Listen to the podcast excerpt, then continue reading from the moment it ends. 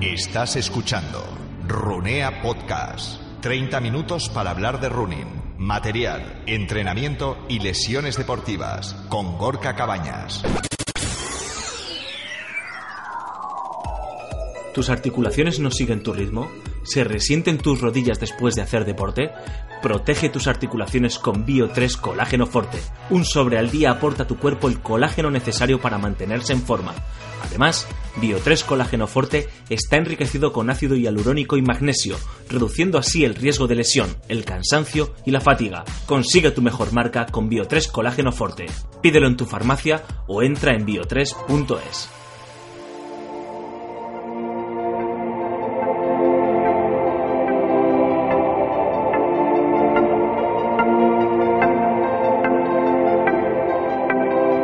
Muy buenas, bienvenidos, esto es UNEA Podcast y hoy vamos a hablar de trail running, en concreto de qué material de trail running vas a necesitar para correr o empezar a correr en la montaña.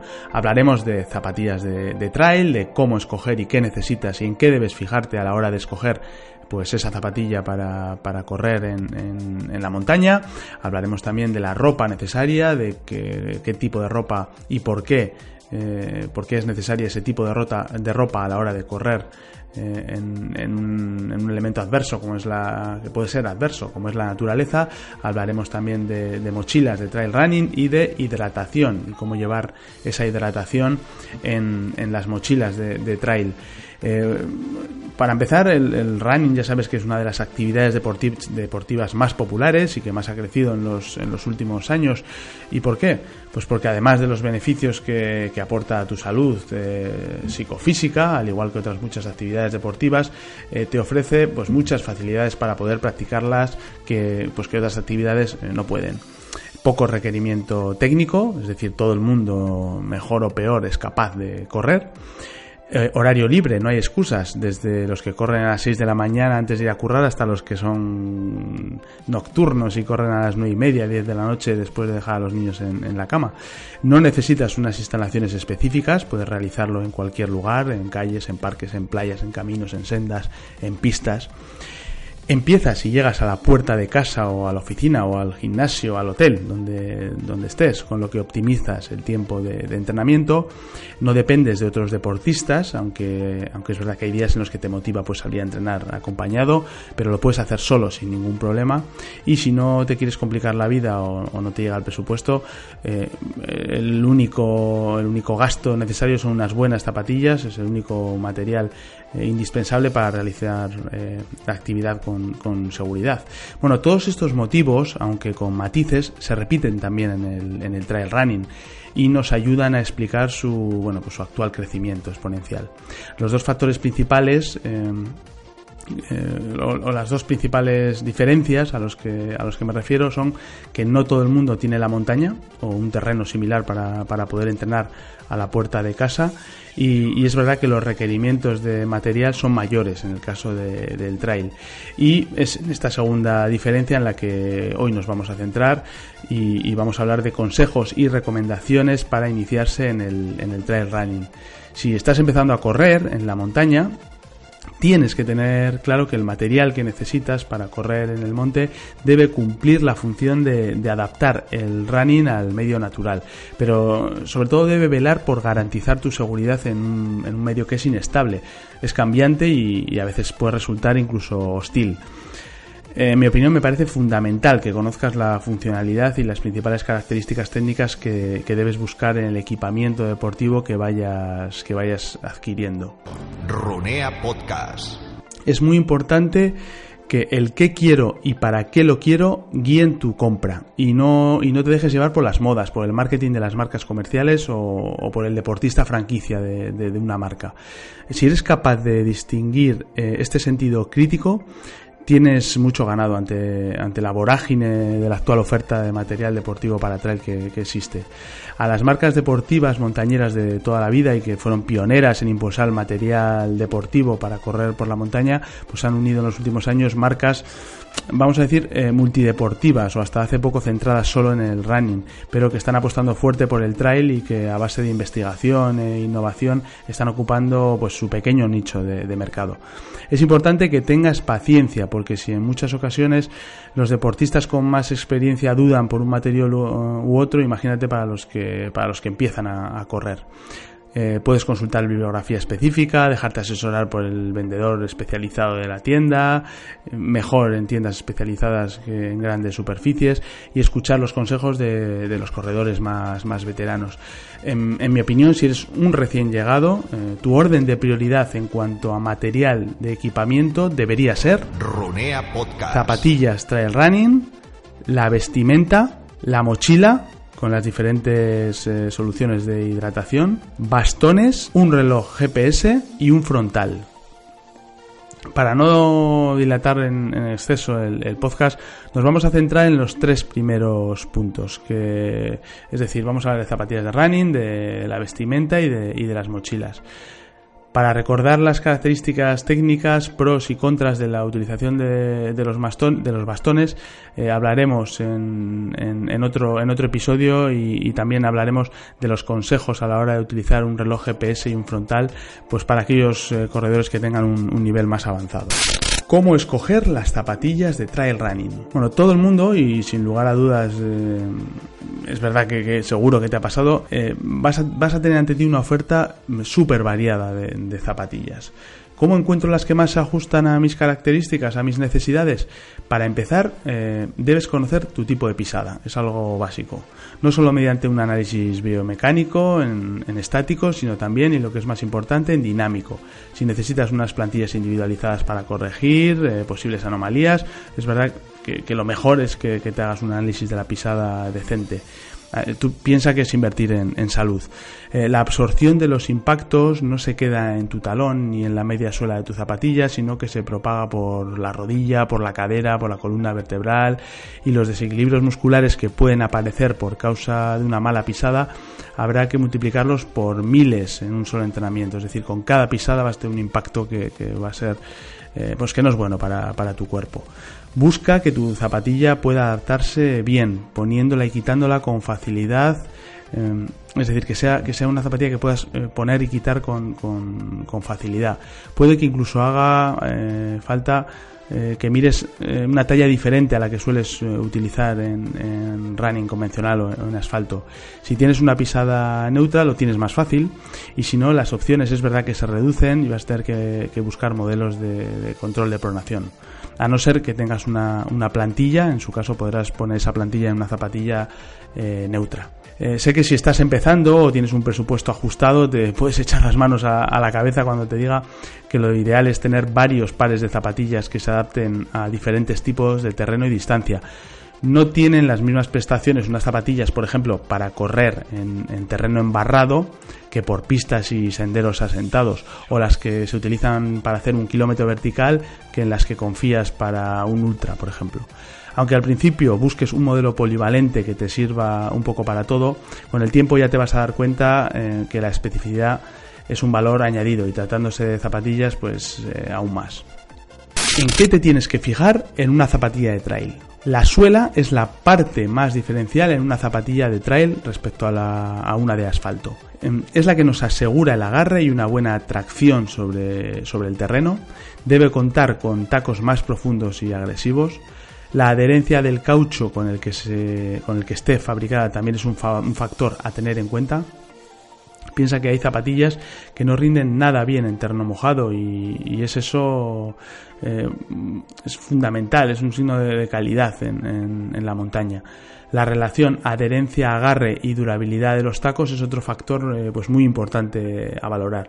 Y aunque la durabilidad no la podemos valorar en la tienda, es, muy difícil, sí que podemos acceder a información de test y, reviews eh, realizadas sobre el modelo, pues como las que te ofrecemos en runea.com. Fíjate en el diseño de los tacos, que esté orientada a la tracción en el antepié y a facilitar la frenada en la bajada en la zona del talón, con refuerzos o caucho más duro en aquellas zonas en las que hay mayor impacto. Generalmente suele ser la zona externa del talón e interna del, del antepié. La amortiguación es segunda segundo factor en el que debes fijarte. Además de las características técnicas y prestaciones que ofrezca la goma propia de cada marca en la media suela, ya sabes que la amortiguación también está condicionada en gran medida por el drop de la zapatilla. El drop, eh, porque, porque conozcas un poco, es la diferencia de altura respecto al suelo de la zona del talón respecto a la zona de la cabeza de los metatarsianos.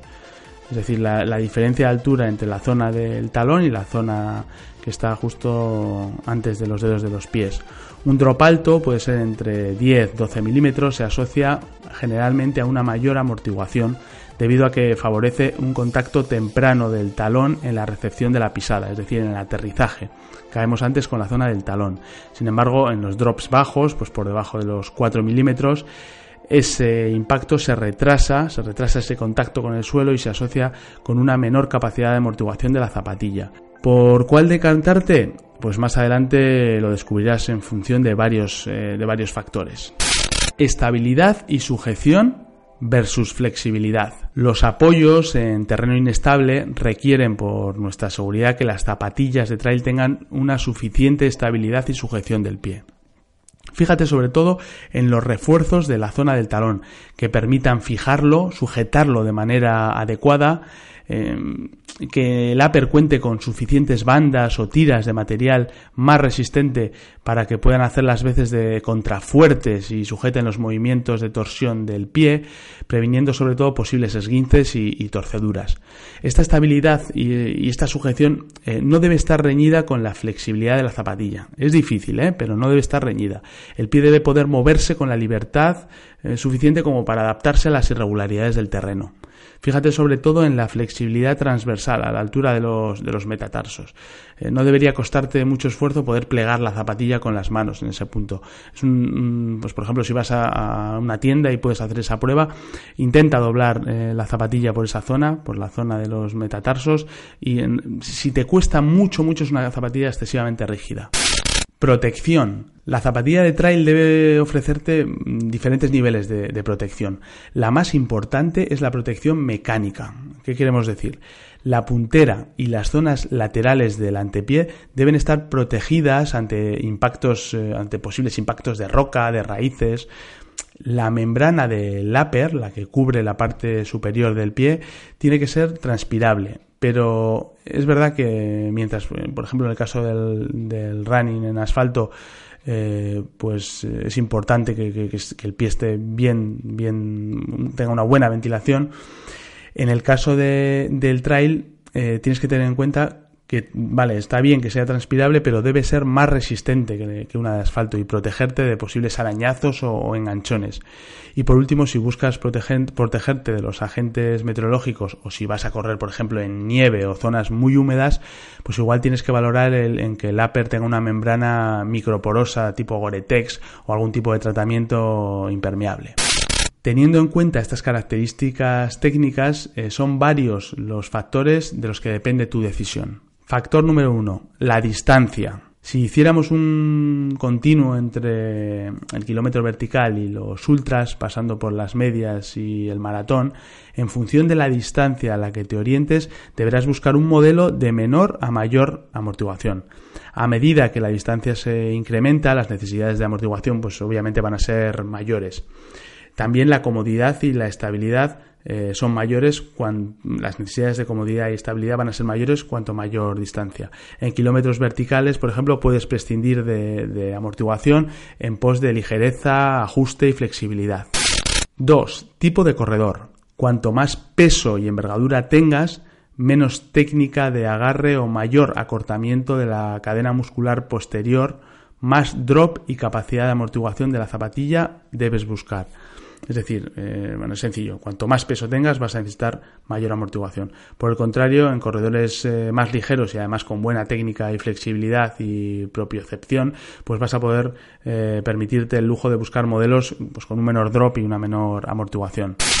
3. Terreno. Eh, pues obviamente en pistas y senderos de montaña fáciles técnicamente y con, un terreno más estable, vas a poder buscar modelos con tacos menos agresivos, más ligeros, aunque es verdad que estables.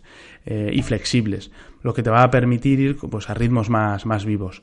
Si lo que te van son los terrenos más técnicos, que esteríos, bloques de roca, piedra suelta, raíces, terreno en definitiva inestable, el modelo debe ser más estable, obviamente, y sujetarte bien el pie. Eh, vas a necesitar un taqueado de suela que se adhiera bien al terreno, con una tracción y un agarre, pues que te aporte esa, esa seguridad necesaria. Fíjate bien en las protecciones de puntera y laterales del antepié, son muy importantes. Es verdad que sin ser tan flexibles como las que comentábamos anteriormente, deben permitirte sentir el terreno para que tu pie pueda adaptarse bien a él y responder sobre todo de manera ágil a los diferentes tipos de apoyos que vas a hacer en carrera. Si vas a correr por los denominados terrenos pesados, pues como suele ser el barro, terrenos húmedos, arena blanda, pastizal, incluso nieve, pues la principal diferencia es que no necesitarás tanta amortiguación y que sobre todo el taqueado de la suela debe ser más agresivo. Tacos muy muy profundos y lo suficientemente separados entre sí pues eh, para, que, para no permitir la formación de, zuecos mm, que anularía es verdad esa función de, tacos y convertirían la zapatilla muy resbaladiza. Runea Podcast. Ropa de trail running. Bueno, vamos a hablar ahora de, la ropa de trail running, de cómo escoger esa ropa de, de, trail running. Y es verdad que si bien al principio tu vestimenta eh, pues ya sea pantalones, mallas, camisetas técnicas, va a ser suficiente para cubrir las necesidades de entrenamiento más básicas y esas primeras escapadas de trail, eh, una buena vestimenta técnica y sobre todo saber utilizarla y adecuarla a las condiciones meteorológicas de cada momento son fundamentales para que la actividad y que, correr por el monte sea, sea seguro. Sin ir más lejos, eh, eh, te, puede pasar que, corriendo, corriendo, saliendo a hacer una, una salida, bueno, pues de, hora y media, de dos horas, en, el, en un medio como la montaña, puedas pasar del, del, frío al calor o del calor al frío en muy poco tiempo, una previsión meteorológica pueda variar y te puedas encontrar con fuertes rachas de viento en, en un medio inestable, que la sensación térmica, eh, según vas ascendiendo, sea cada vez más, más baja por eso eh, es importante eh, que, la ropa que vayas a escoger eh, que sea ligera, que tenga que sea muy ligera, que sea transpirable y, en cuanto a material no puede estar por encima, es decir, el material no puede estar por encima de la seguridad personal y, que, pueda comprometer tu seguridad. Por ello, y al igual que pasa con las zapatillas, es muy importante conocer las características técnicas y la funcionalidad de, la vestimenta que, vas a llevar. Es vital para la seguridad en, la montaña. La primera idea es eh, que el tradicional sistema de tres capas, no sé si habéis oído hablar, el sistema de tres capas tan utilizado en, montañismo, en el trail, al ser una actividad física aeróbica de alta intensidad, debe transformarse en un sistema de dos capas. Voy a intentar explicarme. El cuerpo, por el mecanismo de radiación y al tener mayor temperatura que el medio ambiente, eh, cede calor, eh, cede calor a este y calienta las capas del aire que se crean entre cada capa de vestimenta y consigue de esta forma que se, que se mantenga la temperatura homeostática en torno a 36,5 grados. Eh, al final se utiliza el aire como, como el mejor aislante térmico. Ahora bien, nuestro organismo necesita desprender ese calor producido por la contracción muscular y el ejercicio físico para mantener ese equilibrio térmico por lo que la transpiración debe ganar la partida a la capacidad eh, aislante, es muy importante, y la retención del calor corporal del tradicional sistema de las tres capas, es decir, esos sistemas de tres capas lo que hacen es retener ese calor. Sin embargo, cuando corres, cuando haces una actividad aeróbica, con dos capas son suficientes porque eh, es, necesaria esa transpiración. La segunda idea es que si ya eres deportista, bueno, pues debes saber que, tienes que optar por los tejidos sintéticos, eh, basados principalmente en el poliéster por sus características hidrófobas, no absorben la humedad del sudor y porque son malos conductores del calor, en contra de los tejidos más naturales como pueden ser el algodón o la lana, que además de absorber el calor aumenta en la pérdida de, calor corporal. Aunque la tendencia actual es verdad que es a combinar tejidos y verás cómo en primeras capas se está introduciendo pues la lana merina por su buena capacidad aislante, eh, no todos son ventajas. Los tejidos sintéticos son, es verdad, menos agradables al tacto y, y acaban generando malos olores y además es verdad que son, son más caros cómo adaptar el tradicional sistema de tres capas para poder utilizarlo en el trail. Vamos un poco a resumir la funcionalidad de cada capa. La primera capa es la, que va más pegada al cuerpo. Es transpirable, elástica y tiene que permitir la facilidad de movimientos. Para mantener estable nuestra temperatura ante el incremento de calor que produce el ejercicio físico intenso, pues recurrimos al principal mecanismo termorregulador de nuestro cuerpo, que es la transpiración. A través de la evaporación del sudor en nuestra piel cedemos ese exceso de calor por enfriamiento de la zona donde se produce el cambio de ese estado líquido a gaseoso va a ser una constante necesidad en todas nuestras, en todas nuestras prendas, que permitan la transpiración y, de alguna manera no absorban la humedad del, sudor. La capacidad elástica que, para que se adapte a tu, a tu morfología sin limitar ningún tipo de movimiento y no generar rozaduras es fundamental. Es decir, tienes que sentirte cómodo, que, sea una, prenda que se adapte muy bien a, tu tipo de, cuerpo y piensa que debe tener, eh, eso, que debe ser una segunda piel.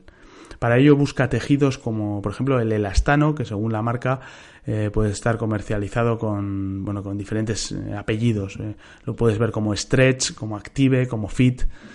Y en función de la climatología, no puede ser igual tu primera capa de verano que la que vayas a usar en invierno. Para el verano vas a buscar, pues, por ejemplo, manga corta o sin mangas, tejidos más transpirables, basados, por ejemplo, en el poliéster, como los Cool Max o cualquiera con la etiqueta eh, braid o transpirable, mientras que en invierno vas a buscar seguramente manga larga y que además de transpirar pues tenga eh, mayor capacidad de retener el calor corporal con un mayor tanto por ciento de tejidos tipo terma, thermolite, eh, seguro que has visto, terma, termaslat, así, términos, términos similares.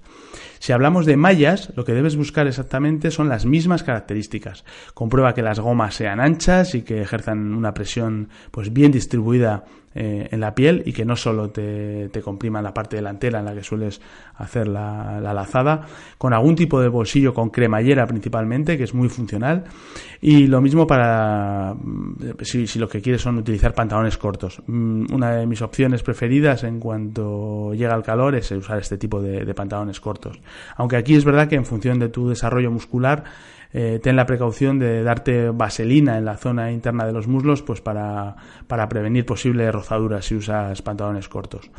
No te olvides de la ropa interior, es muy muy importante. Eh, en realidad es tu primera capa y debe ser un tejido sintético, transpirable y, y en cuanto menos eh, rozaduras, mejor. Aquí es uno de los grandes, de los grandes fallos. La gente utiliza calzoncillos, por ejemplo, de, algodón. Es un error. Hay, hay calzoncillo específico para, para correr en la montaña eh, o incluso para correr que, utilizan eh, prendas sintéticas y son capaces de, ser más transpirables. Los calcetines, que también es la primera capa para tus pies, eh, pues muchas veces son los grandes olvidados que sean, como no, de material sintético, de, mayor o menor transpirabilidad o aislante, según las condiciones en las que vayamos a correr, con las menores costuras posibles, elásticos y de buen ajuste, y comprueba que las zonas de mayor desgaste, sobre todo la puntera y el talón, eh, estén más reforzadas. Luego hay de, para todos los gustos, con caña baja, pero que siempre cubran la zona del contacto con la zapatilla y el tendón de Aquiles para evitar rozaduras, o los más altos, incluso buscando cubrir el, el tríceps ural y los beneficios pues, de, las, de las prendas de compresión de las que hablaremos otro día. Otro detalle importante para esta capa es el tratamiento eh, antibacteriano que tenga. Aunque no absorban el sudor, este tipo de tejidos técnicos eh, están en contacto con las bacterias del sudor y a la larga generan pues malos olores, además de ser, eh, bueno, de los que, están directamente sobre, sobre nuestra piel. Vamos a hablar de la segunda capa. Es importante que siga siendo transpirable, pero su principal función es retener el calor corporal tiene una función de, aislante térmico y el tejido por excelencia en esta capa suele ser el poliéster eh, cardado o más popularmente conocido como el forro polar. Según el, gramaje, es decir, la densidad de tejido por centímetro cuadrado, tendrá más o menos capacidad de retención del calor corporal. Sus fibras son huecas y crean como una capa de aire que es, eh, que es la que el cuerpo calienta. Las prendas nos dan más o menos calor, eh, tienen más o menor capacidad para retener el calor corporal, pues eso, en función de, esa densidad del tejido. Esta segunda capa tiene sentido en actividades outdoor menos intensas, por ejemplo el senderismo, pero es la que debemos, eh, a veces debemos prescindir de ella en actividades como el trail. No vamos a necesitar retener el calor corporal, sino todo lo contrario. Debemos eliminar el exceso de calor producido por una capa física de, alta intensidad eh, para que la transpiración sea, sea óptima. La tercera capa. En nuestro caso va a ser la segunda capa. Tiene que seguir siendo transpirable y es que es la que nos va a proteger de los agentes atmosféricos y de las condiciones externas. Es decir, en el trail running prescindiremos de esa segunda capa y vamos a ir a por la tercera capa. Eh, ¿Qué tipo de, de, prendas son estas terceras capas? Pues por ejemplo los cortavientos, los paravientos, además de, ser causante de, caídas y desequilibrios y de aumentar la evaporación del sudor, el principal efecto del viento en nuestra termorregulación es que provoca la pérdida de calor corporal por el efecto de la convención. Si no usamos eh, cortavientos, el viento lo que hace es que nos roba esa capa de aire caliente entre nuestro cuerpo y el tejido y nos quedamos sin ese microclima, con lo que el cuerpo pues tiende a volver a ceder el calor necesario para tiene que volver a ceder el calor necesario para calentarla de nuevo. Es lo que en los, bueno, en el mundo anglosajón se, se denomina eh, wind child o, mordisco de viento, por entenderlo. Todos los tejidos con la etiqueta wind eh, te van a ofrecer esta, esta capacidad de parar el viento. Puedes encontrar wind stopper, clima wind, windtex o, o similar. Otro tipo de tercera capa es la chaquetilla impermeable. Es otro agente de los que no debemos eh, olvidarnos y lo que hace es protegernos del agua. Eh, aquí la conductividad del calor, estando mojado, se dispara y el riesgo de sufrir hipotermias por bajadas de temperatura central del cuerpo a 35 grados también. Si a ello sumamos el efecto del viento, que es muy normal ¿eh? en una situación de tormenta o ventisca de nieve en la montaña, pues se convierte en una situación potencialmente muy peligrosa, que hace que la chaquetilla impermeable sea uno de nuestros materiales indispensables. La impermeabilidad no debe estar reñida, eso sí, con la transpirabilidad de nada nos va a servir eh, la, transpirabilidad de, esa primera capa si optáramos por un chubasquero de plástico, lo más eh, impermeable conocido, pero a la vez es verdad que es lo menos transpirable. Estaríamos directamente atentando contra nuestra salud y seguridad. La opción, es verdad que a costa de que, bueno, pues de que te rasques un poco el bolsillo, son eh, este tipo de chaquetillas que cuentan con membranas microporosas a base de teflón expandido que lo que hacen es garantizar un mínimo de impermeabilidad a la vez que permiten transpirar. Tienes que tener en cuenta que cualquier paravientos pues tiene una cierta capacidad impermeable y que cualquier chaquetilla impermeable pues eh, cuenta con una cierta capacidad de paraviento. Te digo porque a veces pues por ejemplo, si, si, sabes que no va a llover o que es una zona muy seca, pues igual es, mejor que utilices el paraviento y te olvides de, la chaquetilla impermeable. A la hora de adquirirla en la tienda, pues va a ser muy útil eh, conocer los tests y valores que, se utilizan eh, para medir la transpirabilidad e impermeabilidad de, de estas prendas. Por ejemplo, para que sepas, para valorar la transpirabilidad se utiliza el índice RED, resistencia evaportranspiración textil. No te equivoques porque cuanto menor sea este valor, mayor capacidad de transpiración tiene la prenda. Eh, en este caso, estaría bien que buscaras valores por debajo de red 6. Para valorar, por otra parte, la impermeabilidad, se utiliza el test de columna de agua o Smerber, Smerber por, por pronunciarlo en buen alemán. Eh, es una probeta, eh, o sea, en una probeta se miden los milímetros de agua en forma de columna sobre una superficie concreta de la prenda, que, son necesarios para que la primera gota filtre al otro lado de la membrana. Es decir, eh, cuánto agua es necesario para que filtre el, agua en esa prenda. Valores rondando los 10.000 milímetros ya ofrecen una buena, una buena impermeabilidad. A tener en cuenta, pruébate las prendas, muévete libre con ellas, siéntete libre, que no te limiten ningún tipo de movimientos, ponte y ajustate la capucha, gira la cabeza en todos los ángulos sin que pierdas ningún, ningún ángulo de visibilidad, ni, o sea, que el ajuste sea, sea muy bueno, que puedas mover el cuello libremente, fíjate que la zona lumbar quede bien cubierta, que sea un poco más larga en la espalda que en el abdomen, valora el ajuste de puños y fíjate que las costuras estén termoselladas, es un punto débil de, de hasta las mejores membranas, eh, busca algún bolsillo con cremallera. Eh, a mí personalmente me gusta que las chaquetillas puedan cubrir la mochila, por lo que de esta forma te, ahorras el, cubre mochilas. Y algo muy importante es que sean ligeras, sobre los 400, incluso los 200 gramos o menos. Y fácilmente comprimibles, como para que te hagas una idea, como que pudieras recogerlas y llevarlas en una mano con la mano cerrada sin esfuerzo o, en un bolsillo de, la mochila. Pudiera recogerlo hasta un bolsillo de la mochila. Complementos, eh, aunque no por ello son, a ver, eh, imprescindibles, yo, sí los considero importantes, incluso en algunos momentos fundamentales y obligatorios. Me refiero a aquellos materiales que ayudan a proteger las zonas del cuerpo más distales, más expuestas a las inclemencias meteorológicas y que por un efecto de vasoconstricción en situaciones de bajadas de temperatura pues eh, pierden flujo sanguíneo en favor de órganos más vitales y centrales del organismo. Además son zonas eh, con muy poco porcentaje de tejido adiposo aislante, como pueden ser por ejemplo las manos.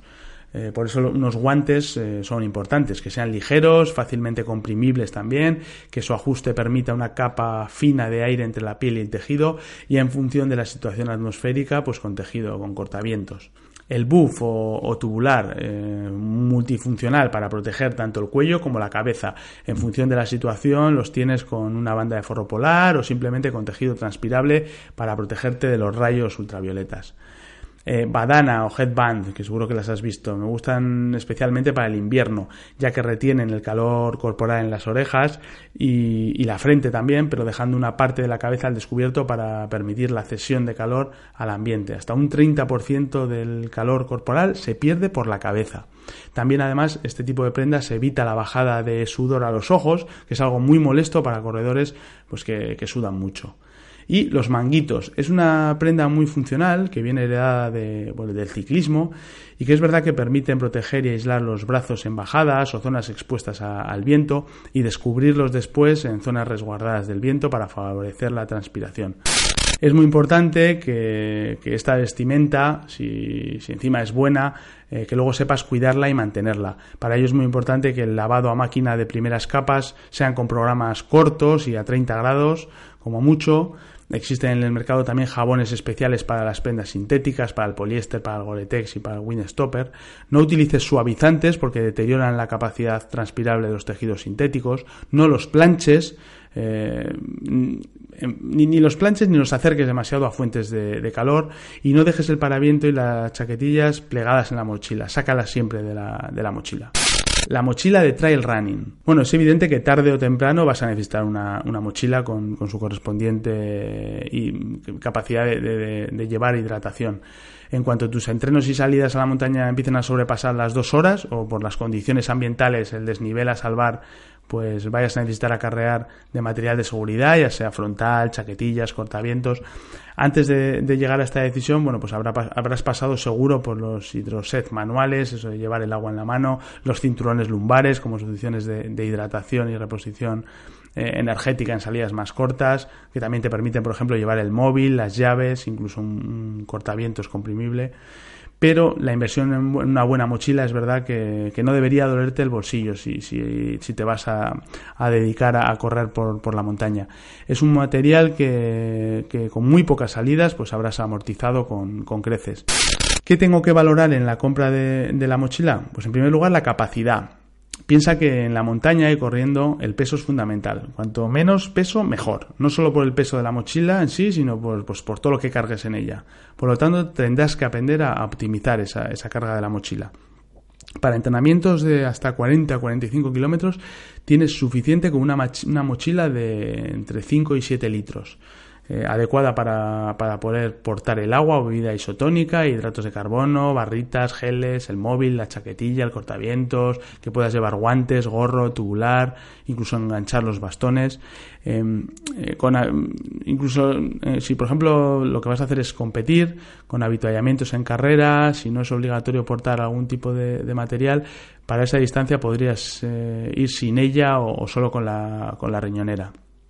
Para distancias ya de más de 45 kilómetros, estamos hablando de, ultra trail, tienes que irte a una mochila de, hasta 12 litros. Son necesarias para aportar eh, con el material obligatorio, recipientes de agua y bebida isotónica, como decíamos, hidratos de carbono, los geles, el móvil, una manta de supervivencia, cortavientos, chaquetillas impermeables, guantes, frontal con batería de repuesto.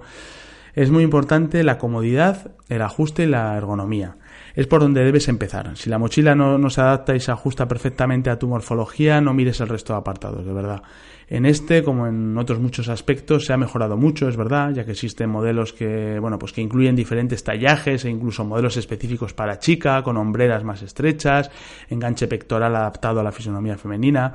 Pruébatela con peso y ajústatela. Es un, es un buen una buena prueba. Bracea con ella, incluso realiza un pequeño trote por la tienda si es necesario. No es igual la adaptación de una mochila en estático que en movimiento, no tiene nada que ver. Comprueba que no haya movimientos oscilantes, que no, que no bascule, que no note rozaduras. Las actuales mochilas, es verdad, las tipo chaleco tienen un ajuste perfecto si escoges bien la talla, es muy importante. Y los nuevos materiales elásticos y transpirables, pues tipo malla Sensifit, eh, han dado un impulso de calidad a, las mochilas.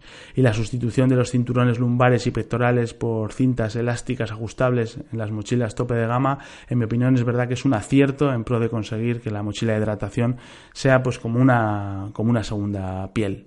Bueno, si ya te has decidido por, por la mochila, te, voy a dar los últimos, los últimos consejos.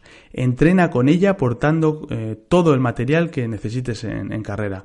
La mochila modifica tu centro de gravedad, es decir, lo atrasa tu esquema corporal eh, va a cambiar y tendrás que interiorizarlo. Al igual que con cualquier otro material, debes estar adaptado a, la mochila. Piensa cuántas horas has corrido sin mochila para ajustar tu propiocepción a cada movimiento. Correr con mochila además aumenta el gasto energético y la tensión muscular, sobre todo en la zona de deltoides, erectores de la espalda, acorta la zancada y aumenta su, frecuencia. Cualquier salto o zancada profunda vas a ver que multiplica el esfuerzo, esto es importante. Y luego distribuye equitativamente el peso. Eh, es verdad que tienes que intentar que el peso sea igual a ambos laterales y con el material más pesado lo más próximo al cuerpo y, a las escápulas posibles. Lo más necesario, geles, barritas, el buff, siempre a mano.